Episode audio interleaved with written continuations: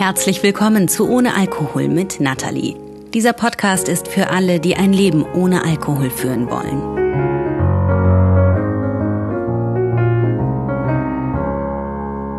In dieser Folge geht es um einen riesengroßen Denkfehler, einen, der mir selbst zum Verhängnis wurde, der so vielen zum Verhängnis wird. Und der lautet, solange ich nicht abhängig bin, muss ich auch nicht aufhören zu trinken.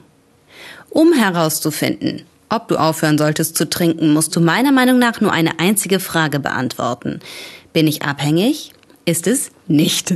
Wobei das ja die Frage ist, die man sich klassischerweise so stellt, um das herauszufinden. Und keine Bange, darauf gibt's gleich auch eine Antwort. In ein paar Minuten weißt du, ob du alkoholabhängig bist oder nicht. Aber damit weißt du eben noch lange nicht, ob du aufhören solltest zu trinken. Das weißt du dann am Ende dieser Folge. Wir gehen jetzt fünf Punkte durch und du kannst abhaken. Trifft das auf dich zu, ja oder nein? Und wenn du ganz am Ende bei der alles entscheidenden Frage noch immer sagen kannst, nein, das trifft auf mich nicht zu, cheers. Falls du hingegen irgendwann im Laufe dieser Folge Ja sagst, keine Bange, das kriegen wir hin. So, bist du abhängig? Ich zäume das Pferd mal von hinten auf und beginne mit der offensichtlichsten Form von Abhängigkeit, der körperlichen. Schwitzt du, wenn du nicht trinkst? Zittern deine Hände, deine Mundwinkel? Und hören sie auf zu zittern, wenn du dann trinkst? dann bist du körperlich abhängig. Heißt, damit dein Körper normal in Anführungsstrichen funktionieren kann, braucht er Alkohol. Wenn es bei dir schon so weit sein sollte, dann braucht dir eigentlich kein Mensch mehr zu sagen, dass du aufhören solltest zu trinken, dann weißt du das. Was aber unbedingt nochmal gesagt werden muss, bevor du aufhörst zu trinken, wende dich bitte unbedingt an einen Arzt oder an eine Ärztin, also im Falle einer körperlichen Abhängigkeit. Sonst muss das nicht unbedingt sein, in dem Fall aber schon. Und am besten suchst du dir jemanden, der dir sympathisch ist und der dann mit dir besprechen kann, wie und wo du deinen Entzug machen kannst. Wenn du nicht körperlich abhängig bist, schon mal gut. Aus dem Schneider bist du dann allerdings noch lange nicht. Die aller, allerwenigsten Menschen mit Alkoholproblem sind körperlich abhängig. In unseren Köpfen halten wir das zwar für die Regel, de facto ist es aber eben die Ausnahme. Viel größer ist die Gruppe derjenigen, die psychisch abhängig sind. Und es gibt in der Medizin zwei Kernkriterien, an denen du erkennen kannst, ob das auf dich zutrifft. Das ist zum einen der Kontrollverlust. Heißt, wenn du einmal anfängst zu trinken, kannst du nicht mehr aufhören. Und zum anderen ist es dieses unglaubliche Verlangen zu trinken, auch bekannt als Craving. In Deutschland sind rund 1,77 Millionen Erwachsene im Alter von 18 bis 64 Jahren alkoholabhängig. Diese Zahl findet man im aktuellen Jahrbuch Sucht. Das gilt so als Standardwerk, wenn es um aktuelle Zahlen, Daten und Fakten geht. Eine Million 770.000 Erwachsene allein in Deutschland. Das sind viele Menschen. Zum Vergleich, die Automobilindustrie beschäftigt hierzulande rund 830.000 Menschen, also weniger als die Hälfte der Alkoholabhängigen. In München leben rund 1,5 Millionen Menschen, also immer noch deutlich weniger als die Anzahl derer, die in Deutschland alkoholabhängig sind. Und eigentlich sind das sogar noch mehr, weil die Statistik alle, die jünger sind als 18 und alle, die älter sind als 64, gar nicht erfasst. Aber wie groß auch immer diese Gruppe jetzt letztendlich wirklich ist, die meisten davon sind psychisch abhängig. Du auch?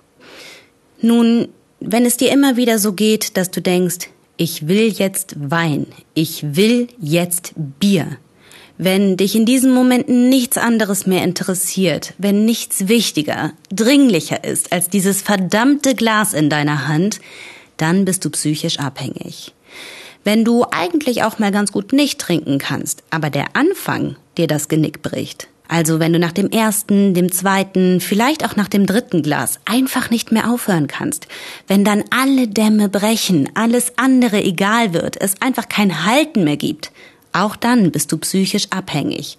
Und ja, in beiden Fällen solltest du aufhören zu trinken.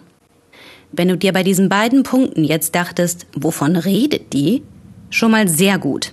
Aber auch dann bist du noch nicht aus dem Schneider. Und ich erkläre später auch warum. Jetzt bleiben wir aber noch mal ganz kurz hier auf der medizinischen Ebene. Es gibt nämlich noch was ganz Interessantes, was viele nicht wissen. Hinter der wissenschaftlichen Definition von Alkoholismus stecken zwei Gruppen. Zum einen sind das die Alkoholabhängigen, körperlich und psychisch Abhängigen. Unter Alkoholismus verstehen Ärzte aber eben auch den sogenannten Alkoholmissbrauch. Zu dieser Gruppe zählst du, wenn du nicht abhängig bist, dein Alkoholkonsum aber schon nachweislich Schäden bei dir angerichtet hat. Vielleicht bist du betrunken die Treppe runtergefallen, hast betrunken einen Unfall gebaut. Vielleicht hat der Alkohol dazu geführt, dass dein Partner sich von dir getrennt hat, dass dein Haushalt langsam verwahrlost, dass deine Leber Probleme bekommt, dass du Aggressionen oder Depressionen entwickelt hast, dass du dich immer wieder krank meldest, sowas. Zu dieser Gruppe zählen in Deutschland 1.610.000 Erwachsene zwischen 18 und 64 Jahren. Also so ungefähr nochmal die Anzahl derer, die abhängig sind. Rechnet man diese beiden Gruppen zusammen, also die Abhängigen und die, die Alkohol missbrauchen, dann landen wir bei 3,38 Millionen Erwachsenen in Deutschland. 3,38 Millionen. Fast so viele Menschen wie Berlin Einwohner hat. Oder anderer Vergleich, wir haben in Deutschland rund 2,9 Millionen Studenten. Es gibt also deutlich mehr Menschen in Deutschland, die an Alkoholismus leiden, als Studenten. Ist das nicht heftig? So, und bevor wir den medizinischen Teil jetzt endgültig abschließen, machen wir schnell noch einen kleinen Test, mit dem du herausfinden kannst, ob du oben geflunkert hast. Den sogenannten Cage-Test. Das ist in der Wissenschaft so einer der Standardtests, um herauszufinden, ob jemand an Alkoholismus leidet. Vier Fragen sind's, zu beantworten mit Ja oder Nein. Los geht's. Erstens. Hast du schon mal darüber nachgedacht, weniger zu trinken? Ja oder nein? Zweitens. Hast du dich schon mal darüber geärgert, dass andere dein Trinkverhalten kritisieren? Ja oder nein? Drittens. Hast du dich wegen deines Trinkens schon mal schlecht oder schuldig gefühlt? Ja oder nein? Viertens. Hast du schon mal morgens als erstes Alkohol getrunken, um dich nervlich zu stabilisieren oder einen Kater zu bekämpfen? Ja oder nein? Na, wie oft hast du Ja gesagt? Einmal reicht schon, um sich ernsthafte Sorgen zu machen. Bei zweimal Ja ist es sehr wahrscheinlich, dass du alkoholkrank bist. Bei drei oder viermal Ja ist es im Grunde sicher. Tests wie diese funktionieren unglaublich präzise. Zumindest wenn es darum geht, eine medizinische Diagnose zu stellen. Ich glaube allerdings, dass ausgerechnet diese Tests uns oft zum Verhängnis werden weil wir uns in Sicherheit wiegen, wenn sie negativ ausfallen. Und das ist ein Riesenfehler. Es gibt nämlich eine bittere, bittere Wahrheit. Das Alkoholproblem beginnt schon viel früher, lange vorm Alkoholismus. Und jetzt betreten wir einen grauen, schwammigen Bereich, in dem die Grenzen zerfließen, den Bereich des riskanten Konsums. Riskant trinken heißt für Frauen mehr als ein kleines Glas Sekt oder ein kleines Glas Bier pro Tag. Für Männer bedeutet es das Doppelte. Ein kleines Glas Sekt pro Tag. 0,1 Liter. 100 Milliliter. Mit zwei bis drei Tagen Pause pro Woche. Das ist gar nichts. Also für mich war das gar nichts. Aber jede, die mehr trinkt als das, trinkt schon riskant. Und jeder Mann, der an mehr als vier oder fünf Abenden pro Woche mehr trinkt als ein reguläres Glas Wein, also 0,2 Liter, oder eben einen guten halben Liter Bier, trinkt riskant. Das machen in Deutschland 7,8 Millionen Menschen im Alter zwischen 18 und 64. Und da sind wir jetzt nicht mehr bei Autoindustrie, Studenten oder Berlin, da sind wir bei Flächenstaaten wie Niedersachsen. Da sind wir bei mehr Einwohnern als Bulgarien hat deutlich mehr Einwohnern als Dänemark hat. Und zwar auch wieder mit dem Zusatz, dass die Statistik nicht alle Altersgruppen erfasst. Haben die jetzt alle ein Alkoholproblem? Nein, haben sie nicht. Aber viele von ihnen befinden sich an der Schwelle dazu. Bei vielen von ihnen nimmt der Alkohol schon Einfluss auf ihr Dasein. negativen Einfluss. Wenn man sich die Freude-Problem-Bilanz Ihres Alkoholkonsums anschaut, also wie viel Freude bereitet Ihnen der Alkohol und wie viele Probleme, dann verschiebt sich das bei vielen in dieser Gruppe langsam aber sicher in Richtung Probleme.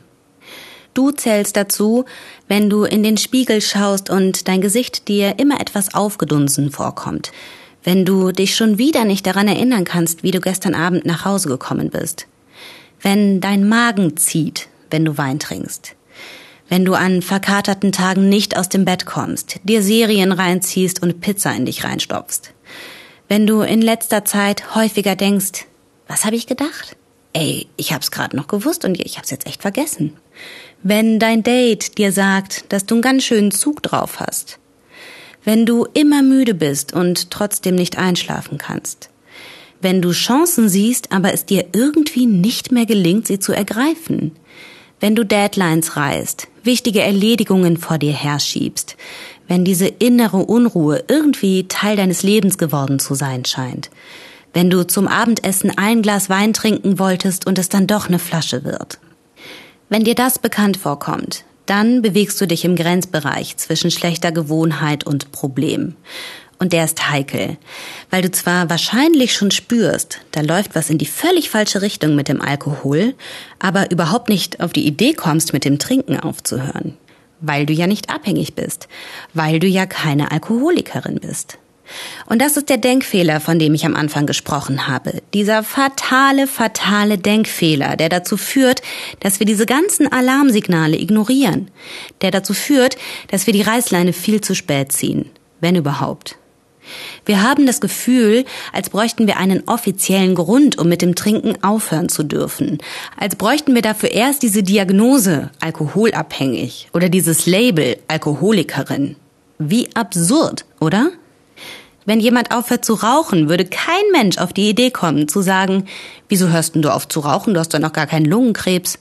Deine Finger sind doch noch gar nicht gelb. Da würde niemand auf die Idee kommen zu sagen, warum willst denn du aufhören? Du rauchst doch nur drei Zigaretten pro Tag. Weil da jeder sofort versteht, klar, die hört auf zu rauchen, weil es ihr dann besser geht. Und damit kommen wir zur alles entscheidenden Frage, mit der du sicher zumindest meiner Meinung nach, sicher beantworten kannst, ob du aufhören solltest zu trinken. Ich stelle sie dir jetzt, sei ehrlich, wenn du sie beantwortest. Würde es dir ohne Alkohol besser gehen? Wenn du das jetzt ehrlich und aus ganzem Herzen mit Nein beantwortet hast, dann bist du aus dem Schneider. Wenn dein erster Gedanke Ja war, dann ist es jetzt Zeit, mit dem Trinken aufzuhören. Wirklich. Jetzt. Und wenn dir nun schlagartig tausend Gegenargumente einfallen, super überzeugend und super einleuchtend, dann lass sie jetzt mal für einen Moment nicht gelten. Das ist die Angst, die ganz automatisch einsetzt, wenn Veränderung ansteht. Und natürlich macht die Erkenntnis, dass es Zeit ist, aufzuhören zu trinken, Angst, weil jetzt plötzlich alles ungewiss erscheint. Aber glaub mir, diese Erkenntnis ist ein Geschenk. Sie ist der erste Schritt in ein besseres Leben. Und wenn du mir jetzt sagst, alles schön und gut, aber wie soll ich das bitte bewerkstelligen? Wie soll ich diese erste Zeit überstehen? Wie dieses bessere Leben überhaupt angehen? Oder wenn du sagst, boah, ey, ich hab's schon zigmal probiert aufzuhören, aber es war einfach immer eine einzige Qual und irgendwann habe ich dann eh wieder getrunken, dann lass dir gesagt sein, Abstinenz will gelernt sein. Um mit dem Trinken aufzuhören, reicht es nicht mit dem Trinken aufzuhören. Oder anders gesagt, wenn du es clever anstellst und solide, dann fühlt es sich nicht nach Qual an, sondern nach Befreiung. Wie das gehen kann, erkläre ich dir Schritt für Schritt in meinem Online-Programm. Die Details dazu findest du auf meiner Website oamn.jetzt, also kurz für ohne Alkohol mit Natalie.jetzt. Den Link findest du auch in den Show Notes. Denk dran, du bist nicht allein. Du kannst das schaffen. Ein Leben ohne Alkohol ist möglich. Und es ist nicht nur möglich, es ist eine einzige Befreiung. Danke fürs Zuhören und von Herzen alles Liebe. Deine Nathalie.